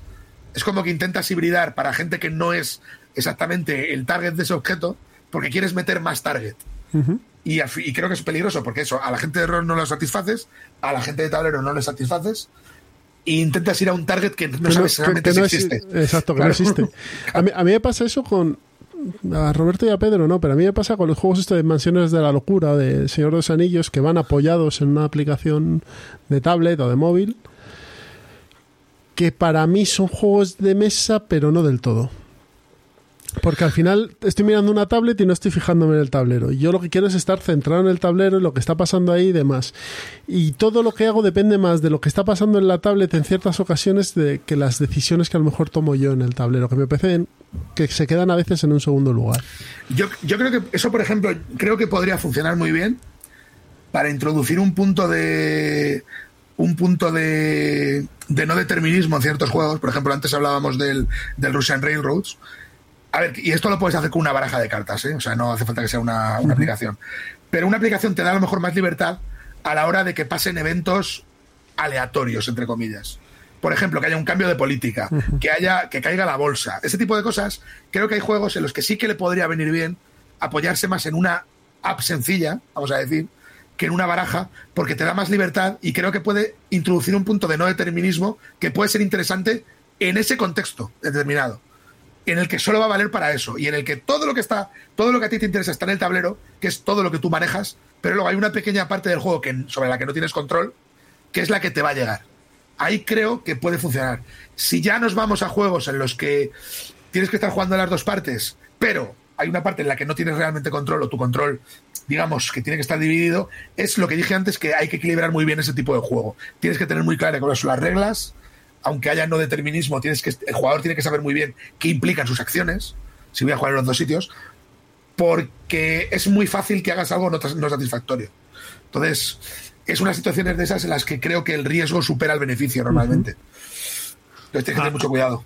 A ver, Ángel, yo creo que tienes razón, pero el principal escollo y piedra somos nosotros, los jugadores. Porque, en serio, porque te diríamos, no, pero ¿y si quiero jugar cuando tenga 80 años? ¿Esa aplicación dónde la voy a encontrar? Eso lo dice es que es lo gente. primero que dicen. Con 80 años no vas a ver ni las cartas ya. O sea, Ya, que bueno, pero que no, es que yo esa, esa aplicación, ¿dónde la tengo? A, a mí me pasa, a mí me pasa igual, ¿eh? yo lo digo, pero yo luego soy un uno igual. O sea, digo esto no lo quiero, esto tal. O sea, un señor rancio que decimos. Claro. Yo creo que eh, a mí, además a mí, por ejemplo, yo soy muy diógenes, me jode tirar las cosas. A mí me jode mucho tirar los exits eh, y joderlos porque es un concepto que no entiendo, el de cómo voy a romper un juego. Pero entiendo que hay gente nueva que además ha entrado por este tipo de juegos y creo que es una cosa que aunque yo no la entienda del todo, la entiendo, pero no la comparta del todo porque mi forma de ser es de otra manera, creo que es una cosa también muy sana. El rollo este de ver el juego como un servicio. No, no estoy yo al servicio del juego, sino que el juego está a mi servicio. Porque creo que es. lo- ante todo, un juego tiene que ser un reto, pero tiene que ser divertido. Y creo que es la manera de divertirte. Oye, lo tengo que romper. Además, creo que son que están muy bien estos juegos porque te dan pistas y si no puedes, te dan la solución. Porque es, "Mira, yo vengo aquí a que te diviertas. Y creo que es una cosa de la que tendríamos que aprender gente que venimos de un juego más, más duro, entre comillas. Y no nos pasaría tanto eso. A mí me resulta todavía difícil o imposible, pero sí que tendría que estar el rollo este de, vale, yo tengo el fetiche, porque tengo el fetiche, pero yo tengo que pensar que este juego lo quiero disfrutar de aquí a los próximos 15 años, por ejemplo. Y ya está amortizado el juego. Pero, pero yo es que creo que Exit, principalmente Exit, aunque hay alguno que, que creo que también se destruye, pero bueno, los de Exit son los más conocidos. Son una experiencia sustitutiva de una. Sí, de un, de escape un room. escape room. Pero bueno, un escape room no deja de ser una experiencia sustitutiva Sí. de un juego de inmersión. Exacto. ¿sabes? De, de un juego de, de tablero o de, o de inmersión en un entorno. Sí, pero en este caso Exit lo bueno que tiene es que es económico. Es algo que cuesta claro. 15 euros, que puedes juntar a cinco personas, jugarlo y... O o cinco a lo mejor son demasiados, pero bueno, tres, cuatro y, y aunque se rompa, la experiencia de romperlo yo creo que también es parte del juego. Es decir, tengo que cortar esto para que encaje aquí, no sé qué. Claro, pero yo, por ejemplo, siempre lo. Que, lo que- hay gente que fotocopia las cosas, ¿eh? que lo que tiene que Claro. cortar y lo fotocopia y luego lo vuelve a guardar. Lo- sí, pero los exit es muy jodido repetirlos porque hay momentos en los que tienes que partir la caja o, de quitar eh, eh, el- eh, la pegatina de algo, entonces es complicado. Pero yo, por ejemplo, siempre que lo enfoco, sobre todo teniendo en cuenta que al final, pues eso, a, por ejemplo, al golpe en la pequeña China, que tengo la edición encima Gold de esta tocha, que me costó 200 y pico euros, no me acuerdo, 170 creo, una cosa así, o 200, ya es que no quiero ni pensarlo lo he jugado dos veces. Al final pienso que si yo, por ejemplo, me compro un juego de 40 euros para jugar con unos colegas, para jugar con cinco colegas, y me da una muy buena experiencia de tres horas, por ejemplo, es que igual ya lo he amortizado. Y es una cosa que nos cuesta mucho. Y ya digo que a mí me cuesta mucho porque yo soy muy materialista en ese sentido y muy animista. O sea, yo al objeto le doy un valor. Y no es lo mismo el juego mío que el juego de otro. ¿Sabes? Siendo el mismo juego. O sea, porque yo le pongo una cosa, una esencia y un alma que. Una mismo- personalidad, ¿no? Claro, que el mismo juego de otra persona no tiene, porque este es el mío. Pero yo entiendo, llega un momento que dices, hostias, hemos, eh, el juego este me ha costado 40 pavos. He jugado con cinco amigos, hemos estado aquí tres horas, eh, hemos tomado una cerveza, lo hemos pasado de puta madre. ¿Ha salido a menos de 10 euros por persona? Es que igual esto tengo que tirarlo. O sea, no lo voy a tirar porque obviamente el juego es repetible y demás. Pero ese tipo de sensación de, a ver, casi queda como una cosa zen, pero ese desprendimiento de decir, lo que me mola es la experiencia que me llevo, no el juego como tal, que también el juego, hay juegos que son obras de arte, o sea, es, es que esto es maravilloso. Pero creo que la gente que viene detrás o los jugadores nuevos tienen más ese tipo de, personalidad. ¿Y por qué no? ¿Por qué no? Puede llevárselo del exit, que obviamente ya hemos dicho que es una experiencia sustitutoria de un escape room, a juegos que jueguen un poco con esa cosa. A mí, por ejemplo, el rollo, por ejemplo, el, el de Sherlock Holmes, que también el de los casos de Sherlock Holmes, es un poco ese rollo. Es que dice la gente, es que esto no me, no me, lo quiero comprar porque el juego se rompe y no lo quiero y no lo puedes volver a jugar. Si seguramente no quieras volver a jugarlo, precisamente por la naturaleza del juego, porque es de descubrir cosas. Pues si te llevas eso a otro tipo de juegos, obviamente no digo romper el juego como tal, pero si llegas a según qué puntos en el juego que ya tenga sentido de que ya ese juego esté amortizado, creo que es una creo que es una manera de verlo muy sana. que, yo, que yo nunca tendré. ¿eh? es, un, debate que, que, en el mundillo existe mucho y es, uno, ¿cuántas partidas tiene un juego? ¿Vale? Hay gente que dice, hay clásicos, no sé si has oído hablar de Kailus, por ejemplo, que es un neuroclásico de hace 15 años y tal, que, que todos lo tenemos, que es un juego muy sencillo, pero con mucha profundidad y demás, que tiene N mil partidas, que le puedes jugar toda la vida. Y luego hay juegos más modernos, que a lo mejor la cuarta partida ya lo has visto. Yo, por ejemplo, tengo uno que se llama Dune Imperium, ¿vale? Que acaba de salir, que es un juego de cartas y tal, muy, muy chulo. Yo sé que le voy a dar dos partidas más. Y además lo sé, pero lo que hay es un ciclo de segunda mano. Tú coges y lo vendes. Sí, no, es que. Le das otra vida, que otra persona. creo que es muy sano. Yo, por ejemplo, hablábamos antes de que yo no he abierto todavía el, Juego de Tronos, pero yo estoy seguro que una buena partida del Juego de Tronos ya me amortiza el juego. Hmm. Porque yo ese juego lo compré porque me molaba mucho el mundo del Juego de Tronos, porque el juego me, me interesaba el concepto, yo estoy seguro que una o dos buenas partidas, buenas dos buenas experiencias, ya me ya doy por bueno la compra. y, es lo, que, lo, que, dices tú, lo puedo vender para que otra persona lo viva ese, ese tipo de. Y, sobre todo, hay juegos que puedes tener en tu colección. Pero luego está el concepto de colección, pero que puedes tener en tu colección y que sabes positivamente que le vas a dar una o máximo dos partidas al año porque son juegos que, que, requieren mucha gente, que son juegos de un día. Por ejemplo, el otro día estuvimos hablando del Gira y Stand. Es un juego que representa, no sé si lo conoces, Ángel. No, no, este no lo conozco. Es un, no es un wargame, es un juego temático en el fondo, que representa toda la parte de la contrarreforma, de la reforma de Lutero, con un montón, con seis eh, facciones, seis jugadores, ocho horas de partida. Puedes estar tranquilamente. Joder. Sí, sí, además pues echas el día allí. Claro, lo que pasa es que esto suena. A ver, y yo soy el primero que suenan como barbaridades, pero luego en un día de casa rural no es tanto. No, no. Si te pones a jugar una partida con gente que se implica, eh, se te pasan las ocho horas rápida. Paras a eh, comer, sigues después, vas a cenar, sigues después y has terminado, ¿no? Es que yo he jugado partidas a juegos muy chorras que no tienen eso, pero que se complican, incluso de cartas, que a lo mejor no te das cuenta y has estado cuatro horas jugando, porque empiezas por la noche bebiendo y se te hacen las cuatro de la mañana. Y dices, hostias, y pues hemos estado jugando a esto cuatro o cinco horas. un caso arquetípico es el, Risk, por ejemplo. El Risk, por ejemplo. además, yo que era muy, era muy Risk, además jugábamos con dinero, me acuerdo, en la época de la universidad. y yo era muy de, jugar al Risk y eran horas y horas y horas, porque al final era, como eran mecánicas tan repetitivas, era pam, pam, pam. Era todo el rato repetición, repetición, repetición al final ese tipo de juegos es que ni, ya digo, va todo casi automático. Eh, pero que al final pasa lo mismo con, con juegos tipo como el ajedrez, ¿no? Que, bueno, que ya no son ni juegos, son prácticamente maneras de vivir. Mm. Pues son otra cosa. Yo, es que el ajedrez no lo considero un juego. O sea, es un juego, pero es otra cosa.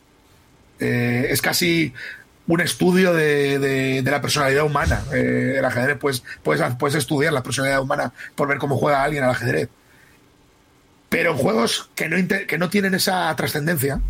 A mí, por ejemplo, os he dicho antes el Avalón. A mí el Avalón me gusta mucho porque es un ajedrez, pero un ajedrez que se puede jugar sin saber.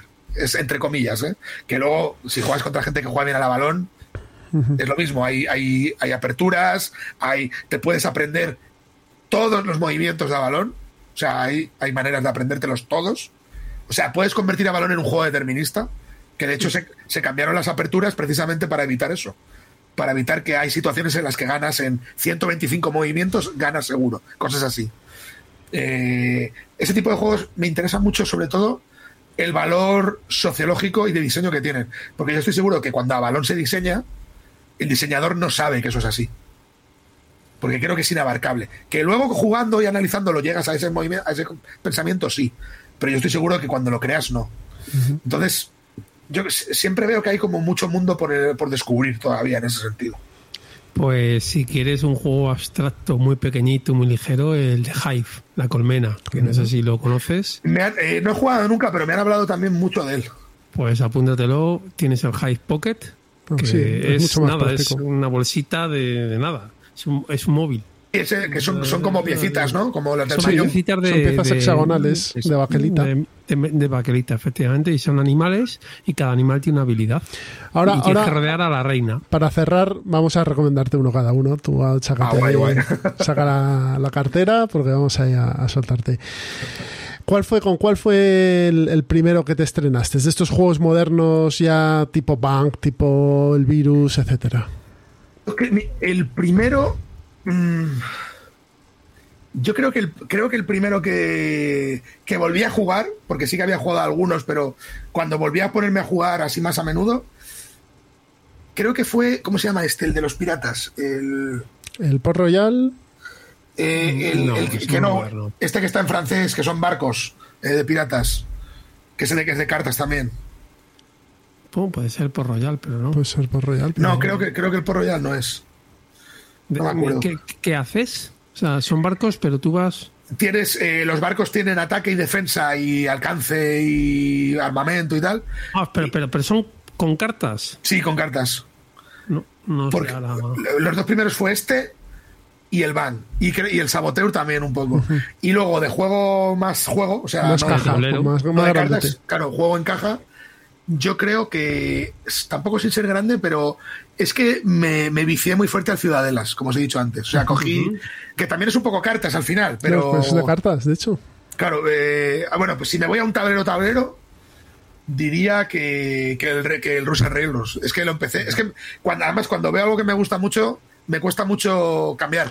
El problema, el problema de Russian Railroads, estos me van a tirar piedras, es la bola de nieve. Sí, pero la, bola de nieve se nota al final. Los dos últimos turnos, efectivamente. va, bajando la, ves bajar de la ladera, sí. Viene por ti. Sí, es cierto, eso es cierto. Eso es cierto. Sí, o sea, al final las puntuaciones se, se disparan. Pues es, pero es un juego, ese es un juego ya de experto, ¿eh? Yo sí, sí, sí, no, lo consideraría un juego de introducción ni para haber llevado pocas, o sea, tener pocos juegos en tu colección o haber jugado poco. No sé, yo, lo, eh, yo lo, creo que es un juego lo que decimos mucho en los videojuegos, easy to play, hard to master. Hmm. Creo que es muy fácil entender qué es lo que tienes que hacer, pero es relativamente complicado tener el pensamiento estratégico, sobre todo a turnos, de, de cómo poner los recursos. Es un juego de recursos, básicamente. Sí, de trabajadores, que vas poniendo ahí tus trabajadores para que hagan cositas. Y a mí, además, seguramente me gusta porque se me da especialmente bien. Si seguramente si, me hubiera dado mal, seguramente no me gustaría tanto. O sea que es, bastante probable que pase eso. Pero yo creo que le cogí gusto precisamente porque mm, se me daba bien. O sea, em, empecé a ganar desde el principio, vamos a decir, jugando. Has, probado alguno más de ese estilo, de estos de poner eh, trabajadores, granjitas, ovejas, agrícola y alguno de estos? Hombre, eh, quizás he jugado más, incluso, incluso antes, al Catán, por ejemplo, que es un juego basiquísimo. Sí que Catán yo creo que ha sido la experiencia anterior. Eh, ¿Carcasón? Carcasón también un poquito. Mm, sí, Qatar y Carcassonne yo creo que serían, sí que serían los primeros con los que, con los que rompe, o sea, con los que rompes al final eh, a jugar. Hmm. Eh, sobre todo cuando no estás acostumbrado. Haces esos son los juegos de transición. Sí, es que es lo que te iba a decir, que era la transición entre, ya no tanto entre, entre jugar, entre el juego antiguo y el nuevo, sino entre no, entre haber dejado de jugar y volver a jugar. Porque sobre todo llega un momento que jugar un juego se te hace cuesta arriba. Cuando, según en qué contexto estés, es como eso. Tengo que aprender a jugarlo Luego tengo que encontrar a gente y enseñarles. Luego la primera partida, que van a ser hora y media para entendernos todos, no va a valer. Entonces es como una cuesta arriba que dices, el problema que tienen es precisamente muchas veces la pendiente de entrada. Porque claro, luego cuando ya todo el mundo conoce el juego, eso va de puta madre, eso va... Pam, El problema es cuando no pasa eso. Que de hecho, una vez hablando también con, no, con el, con el mismo compañero que os he dicho antes, estábamos pensando en cómo introducir algo que en los juegos odiamos, pero a veces es necesario, que es el tutorial. Y joder, estaría bien introducir un modo tutorial en un, vi- en un juego de mesa. Lo ¿Sabes? hay, un, lo un hay. pequeño sobre que sea. ah, Pues mira, no lo había visto nunca. eso A ver, depende, depende hay, de juegos los no- hay juegos que no lo necesitan. Pero un juego, por ejemplo, como, como el Russian Railroads, o juegos tan chorras, entre comillas, como el, como el Carcassonne o como el Catán, es que es cuanto más chorras, más fácil de hacer un tutorial. Y al ser visual, eh, se te queda muy fácil, porque siempre pensamos que hay alguien que va a saber jugar, pero es que igual no hay nadie que sepa jugar. Y la, eh, la primera partida no sabes lo que tienes que hacer. ¿Y qué pasa? Al final, ¿a qué tira todo el mundo? Al móvil a ver si hay un tutorial o alguien que te explique el juego en 10 minutos, básicamente. A ver, lo que hay son juegos que tú tenés. De hecho, hay una Fantasy Flight, que es una empresa pues, que saca los juegos de Star Wars y demás. Lo que hace es dos manuales. Uno que es el aprende a jugar y el otro que es el, la guía de referencia, ¿no? Entonces en el aprende a jugar tienes un manual de 8, 10, 20 páginas. Bueno, no miento, 20 son demasiadas, pero 8 o 10 páginas que te cuentan lo necesario para que eh, pegues la primera partida. Y luego ya cuando vas siguiendo, ya vas tirando de la guía de referencia y demás. No sé si has jugado al pero- Marvel Champions, este último que No. Pues bien, así tienes un manual de, de aprende a jugar y luego ya cuando empiezan a pasar cosas gordas tienes que irte a la guía de referencia a ver, ¿y esto qué es? Yo lo veo un poco chocho eso, pero bueno. A mí me parece que Sí. está muy bien porque empiezas a jugar rápido, empiezas a, a- a coger eh, cadencia muy, muy sencilla. Hombre, a mí eso, me- a mí me gusta, por ejemplo, que creo que está muy bien hecho, es, ese tipo de, no de mecánica, sino de, de- de ayuda de jugar. En el Bank, precisamente, el manual que cuando te soluciona momentos que dices, joder, esto está... ¿Aquí qué pasará? Si este se enfrenta con este y esto, vas al manual y está recogido. Si tal tiene no sé qué y este tiene no sé cuánto, gana el primero. Porque pasa tal. Y dices, vale, pues ya está, claro. Eh, que es, está muy guay. Una cosa que tiene muy buena el Bank, con las cosas malas que tenga, pero una cosa que tiene muy buena es que se nota que es un juego que está muy probado. Y de hecho, lo han ido mejorando. O sea, es el juego sale muy bien, pero es que va siendo mejor cada vez que. No, es- no es un juego que se haya abandonado, no, no. Cada, cada expansión que sale lo mejora. Si cambian las cosas y joden algo, lo arreglan. O sea, lo parchean muy bien. Tienen un concepto de. Ese es el concepto del videojuego moderno este, pero bien llevado a. Los a un juego de DLCs, ¿no? mesa. Claro. Hay otros juegos que dices, hostias, es que este juego está guay, pero es muy fácil que me dé una experiencia mala. Y cuando eso pasa, cuando, ca- cada, cuando dos de cada cuatro partidas no molan, es un juego que dices, es que tengo que poner mucho de mi parte para. ¿Con cuál te ha este pasado juego eso? funcione. No, no, no, ninguno en particular. Me refiero, es más, es más una, una, una sensación general. Pero lo que decíamos antes del Sushi Go. El Sushi Go me parece un juegazo, me parece un concepto muy simple y muy chorra, pero que funciona de la hostia. Y cuando juegas con la baraja grande al normal, es muy fácil que te salga una partida mala. Que luego al final el juego sigue siendo interesante, pero tienes muy. Según qué mano, hay muy pocas cosas que puedes hacer. Estás casi obligado alguna vez. Entonces, y tú dices, joder, qué pena que no hayan puesto un esfuerzo un poquito mayor en preparar barajas, en, en preparar situaciones, escenarios de juego que mejoren. Joder, porque tú, porque si tú tienes tiempo y dices, y te pruebas 100 veces esta baraja con este tipo de entorno, sabes si esa baraja es mejor que otra. y, si- y no lo dejas al, al libre albedrío. Pero claro, eso es mucho tiempo y, hay que, y es mucho dinero porque al final tienes que tener a gente jugando. Ya, Y, y ahora que los juegos salen en masa, como te decíamos, llama Claro. salva, los testings pues son los Pues- que son. Es que es eso, entonces es muy complicado. Y una cosa, Ángel, eh, hablando de motivación, eh, tú cuando estás diseñando los juegos digitales, ¿qué teclas tocas para que el, jugador sienta interés y esté motivado? Mm, al final yo, yo creo que son las yo creo que es lo mismo que utilizas cuando haces un juego de mesa. Al final lo que buscas es la es o sea lo que piensas siempre es en la experiencia final. Yo lo que pienso es cómo quiero que se sienta entre comillas el jugador más o menos. Yo lo que lo que intentas es moldear una experiencia que nunca va a ser final porque cada experiencia es diferente que el problema que tienes cuando creas un juego ya sea de tablero o digital es que tú vas a crear una experiencia de jugador, porque lo que tú creas es la experiencia en el jugador, que para empezar es subjetiva, y que hay tantas experiencias como jugadores. O sea, si tú haces un juego que lo juegan 5 millones de personas o 5.000 personas, son 5.000 juegos distintos. Que unos se parecerán más y otros menos, pero son distintos porque al final lo que tú estás intentando diseñar es la experiencia en la cabeza del jugador. Entonces yo al final lo que intento pensar es eh, intenta normalmente pensar en cómo se va a sentar el jugador, cómo se va a sentir el jugador en esta situación y a dónde lo quiero llevar. Hay juegos en los que lo puedes llevar más de la mano, eh, que son los juegos que tienen normalmente lo que se llama menos emergencia, o sea, hay menos espacio para que el jugador se pueda expresar y generas más situaciones más regladas, más deterministas. Y luego hay juegos en los que tú lo que quieres es más expresión para el jugador, más libertad, y obviamente tienes que ser más abstractos, generar, eh, son más difíciles de, equilibrar, más difíciles de, escalar, sobre todo, y das más libertad. Pero yo diría que no hay dos desarrollos iguales. O sea, obviamente llega un momento en el que tienes muchas herramientas y muchas. tienes un saco con un montón de cosas de diseño que, de las que puedes tirar y que puedes usar. Pero diría que no hay como una fórmula mágica en la que diga voy a poner esto, esto y esto. Para este o para este otro voy a poner esto, esto y esto. Sí que hay unos lugares comunes que a veces te interesa, te interesa o no visitar, pero yo diría que cada proceso es más artesanal de lo que parece.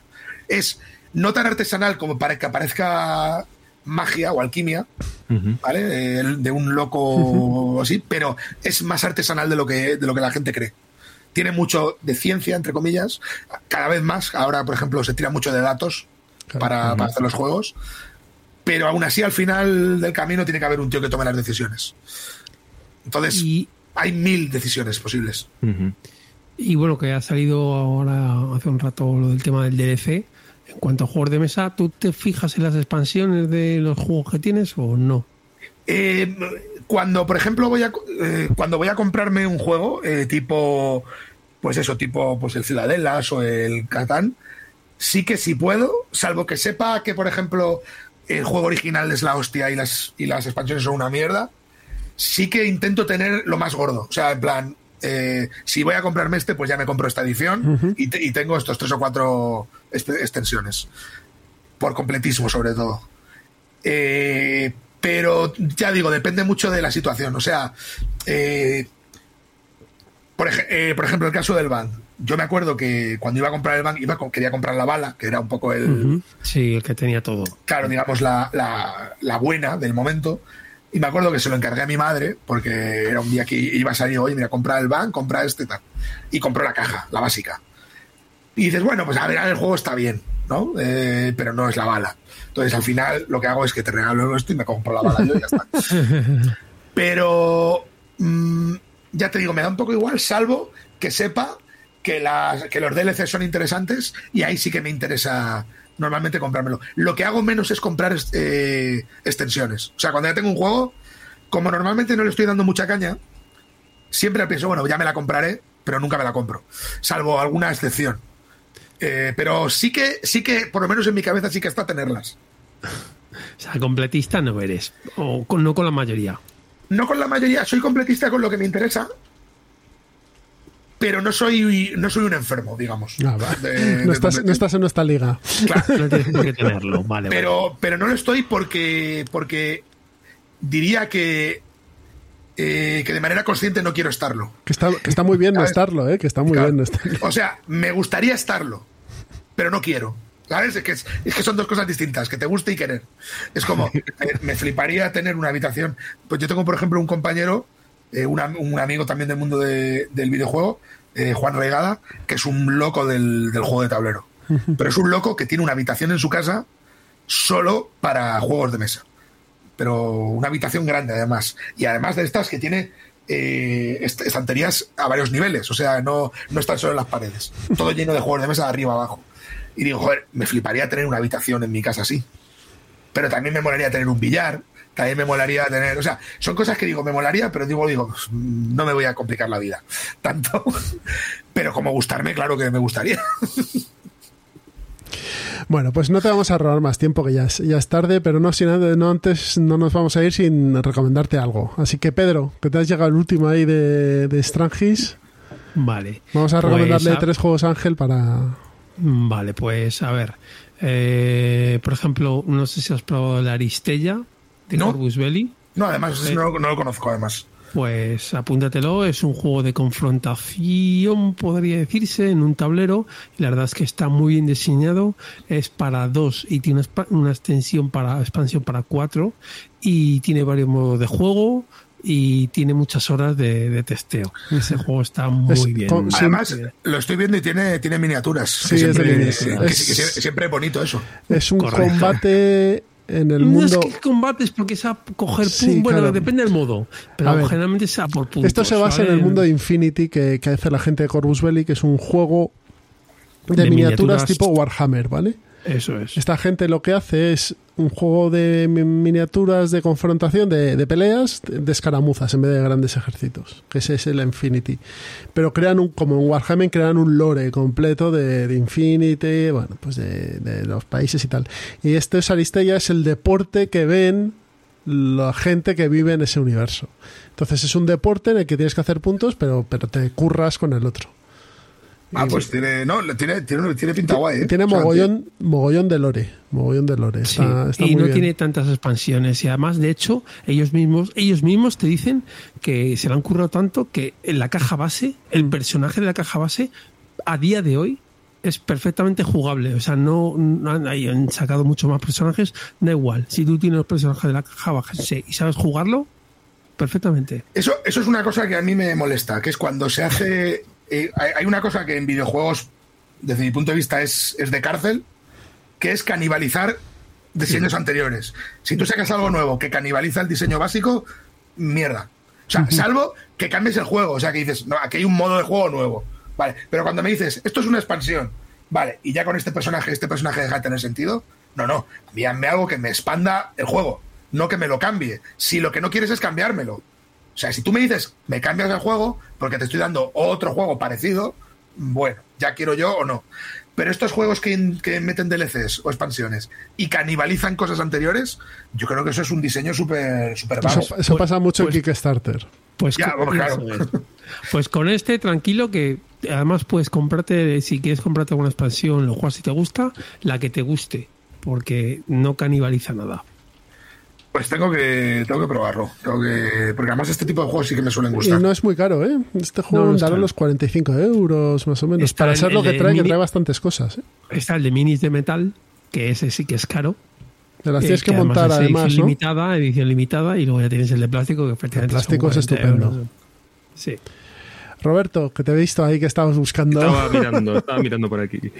Eh, ¿Ha jugado Ángel a la tripulación? No, no, no, tampoco me suena. Pues mira, antes estábamos hablando de juegos eh, colaborativos y que a veces no se sabe muy bien cómo vamos, si estamos perdiendo, sino que no tiene esa sensación de, de, de, riesgo, ¿no? Pues este sí lo tiene. Es un juego eh, de bazas, pero en donde vamos a intentar que uno de los jugadores se lleve la baza ganadora, uno concreto, y no podemos hablar entre nosotros.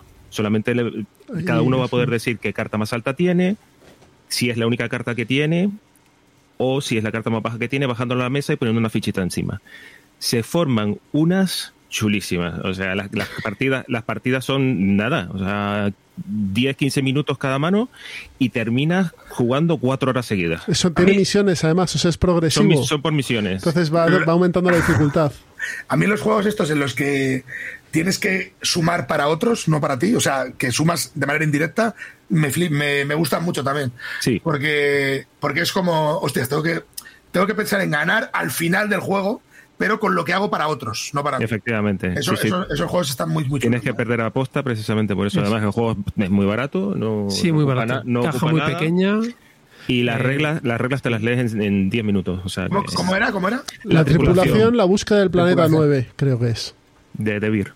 De Debir, sí, caja pequeña. Es, si has jugado Sale un astronauta en la caja. Sí, sí, lo, lo, estoy viendo ahora mismo. Si has jugado a la pocha, eh, Ángel, sabes jugar. Sí, en la pocha. Nunca he jugado a la pocha. Es un juego que, además es un juego, yo me movía mucho, bueno, no sé si lo sabéis, pero eh, se puso muy de moda en el mundo del baloncesto, en el mundo de los equipos de baloncesto. Así ah, es verdad que jugaba Pau Gasol y esto. Claro, jugaban los juniors de oro de aquella del 99 por ahí. Entonces se puso muy de moda y, y yo he jugado a baloncesto hace ya muchos años que no. Y jugaban a la pocha y nunca aprendí me daba mucha pereza porque era, es que es un juego, yo tenía la idea esa por lo menos, que era como que tenía muchas cosas. Eh, era como, joder, mucha, digo, ya aprenderé, ¿sabes? y al final siempre me quedaba en el mus, que era un poco mi. Jo, pues el mus es más complejo ¿eh? que la pocha. Sí, es más complejo que la pocha. Ya, pero no sé, como ya sabía jugar, es- al final esto, esto es muy subjetivo. El rollo este de, Sí. de la dificultad es muy subjetivo. A ver, aquí es seguir, como ha dicho Roberto, seguir el palo. Si sale el palo Sí, rosa, pues tú tienes que seguir palo. el palo rosa. Si sale el palo Eso verde, es. tú sales el, sigues el palo verde. Si no puedes, pues echas otra carta. Pues nada, hemos, tenemos aquí de Crew, tenemos... ¿Cuál ha sido tuyo, Pedro? Que se. Aristella. Aristella. Aristella. Vale. Yo voy a ir en un juego que está en inglés, ¿eh? Pero bueno, yo sé que eso para ti no es un problema. Nah. Y como te gusta el cine, Le- Legendary Alien, eh, el Ah, juego de bueno. cartas, En- en- Encounters. de Upper Deck. Encounters. Ojo, Legendary Alien, Encounters. Legendary, Encounters. eh, Legendary Encounters Alien se llama. También tiene buena pinta, ¿eh? Veo aquí Estos que son- tiene su, son las su cua- tablerito. Son las cuatro películas canónicas. Algunos dicen que son solo dos, pero bueno. De Alien, ¿vale? Tienes Alien el octavo pasajero, El regreso, Alien 3 y Resurrection. Luego sacaron dos módulos. Han sacado un módulo que es una cosa así, es híbrida y tal, con la reina Alien y no es misiones random, pero han sacado el módulo de Covenant también, ¿vale? Sí. Pero con la caja básica tienes partidas de sobra. Es un juego cooperativo, ¿vale? Eso sí. Y es- son las películas. Entonces, Sí. tú lo que vas a jugar son las películas. Y, Y de hecho tienes un Legendary un golpe a la pequeña China. Sí, también tienes un legendario golpe en la pequeña China. Y James Bond también, si te gusta James Bond, Expediente X, Depredador. O el, sea, hay bu- el varios. bueno es el que te ha hecho Jesús. El bueno es el de Sí, Alien. es, es muy bueno. Y es la. O sea, juegas Alien el octavo pasajero y es la puta película de Alien el octavo pasajero. Sí. Hostia, pues Sí, ese y- tiene y muy buena pinta también. Eso sí, te- si, si te animas, este será, Sí. será como Aristella de caro, un poquito más. A lo No, no, mejor. no, no, no, no, no. Este es, Es algo Ultra más. Pro, esto es caro. Esto Sí son que es de 60, importación. 70. Pero Es eso sí, es ármate de paciencia porque tienes dos horas de colocar cartas. También. O sea, vienen, las Bueno, meten, a- las meten claro, ahí y ya Es parte está. de la experiencia. Sí. Sí. Entonces, nada, tú lo que vas a tener es. Metajuego. Vas a tener los personajes de Alien. Tú vas a tener un personaje para llevar el control de vida y demás. Vas a tener los personajes de pues, a Ripley, a Dallas, a Lambert, a Parker.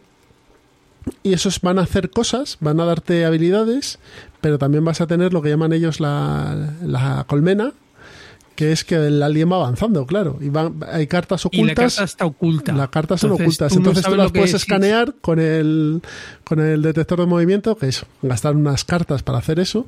Y claro, según se dan la vuelta, pues vas viendo unas cosas u otras. Y Joder, está pues, tematizado perfecto, apunta. porque tienes que pasar unos controles, tienes que hay unos riesgos, o sea. También tienes facehuggers, entonces uno Claro, se puede convertir si, en un si te cae un facehugger en tu mazo, pues un, un construcción de mazos.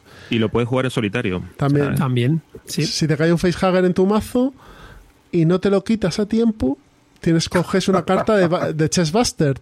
Entonces llega un momento en el que palmas y te puedes convertir en alien. Hay una versión que te puedes convertir en alien y vas atacando a tus compañeros. O morir y tiene versión de traidor también. Eres el traidor Sí. de la corporación, entonces puedes hacer putadas a los otros.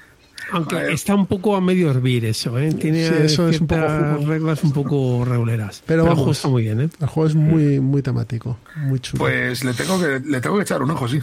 Sí, sí, sí. El de Depredador, también de la peli, ese también es bueno. No llega al nivel de Alien, pero también Sí, es porque bueno. solo vienen dos pelis y luego una caza humana, que es cazar humanos y tú eres un depredador. Y Sí, ya es- tienes el retruécano, que es que puedes combinar al de Alien con el de depredador. Y puede. hacer la peli de. Alien versus Predator. es una locura. Pero vamos, este, este es de importación, a lo mejor te cuesta un poco más encontrarlo, pero o sea, a lo mejor en Amazon o en alguna tienda. Sí, en Ahí en Amazon Zagatru, si se lo pides, En- seguro que te lo pueden En traer. cuarto de juegos lo suelen tener. También cuarto de juego. No sé si conoces cuarto de juegos. Alguna vez, alguna vez he mirado, no he comprado nunca, pero, pero alguna vez sí que he mirado alguna cosilla. Es el sitio perfecto si quieres hacer un regalo así bonito, un ajedrez, un Go, un backgammon, tienen ahí cosas estupendas y aparte de juegos de mesa modernos. Sí, sí, he, he ido, he ido un par de veces. Además, creo que es.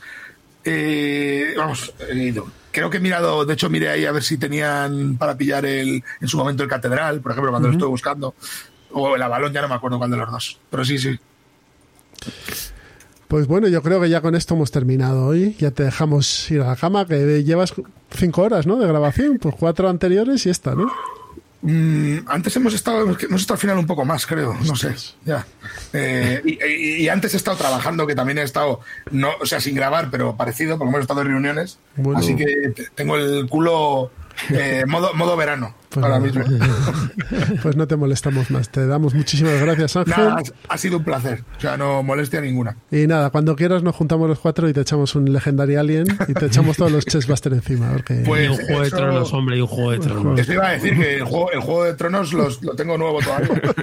Eso hay- Eso Pedro lo controla mejor que nadie. o sea que- Sí, sí, no, es muy bueno, es muy bueno. Pues por eso tenéis, tenéis que pensar en que ese juego todavía no ha cumplido su, su función en esta vida y que estará triste por no cumplirlo. Es un juego que está triste y, y genera mal karma, además. Pues nada, muchísimas gracias, Ángel, por pasarte por Ciudadano Mipel. Un placer. Bueno, pues ya ha terminado la entrevista con Ángel. No sé qué os ha parecido. A mí me ha gustado muchísimo. A mí, me- a mí también yo creo que es un punto exactamente lo que estábamos diciendo, un punto de vista distinto, que, que no está tan dentro como nosotros en la, en la afición y siempre es interesante y refrescante ver cómo, cómo- qué es lo que opina una persona como Ángel, además que está relacionado al mundo en el mundo de los juegos digitales, o sea que está muy bien. 20 juegos en la colección que los pillara, ¿eh? Joder, qué estantería libre tendría yo. Bueno, seguro que no ha contado las expansiones. ¿eh? Ah, bueno, seguro que tiene de 20 trampita. eh, con expansiones son 1200, claro. Seguramente. Y seguramente que ahora va a tener tres juegos más en la colección, así que Sí, bueno, seguro que sí. Ojalá. Bueno, pues eh, como os hemos dicho, tenemos el, el sorteo de este mes de agosto, ¿de acuerdo? Eh, y nos vamos a Carlos Durán. Enhorabuena, Carlos. Eres el orgulloso ganador del premio de, de Ciudadano Mipel de agosto. Y el premio es ni más ni menos que este Stockpile del que hemos hablado. ¿De acuerdo? Muy bueno. muy Así que Stockpile, edición, edición legendaria esta, o edición sí. definitiva en la que vienen todas las expansiones.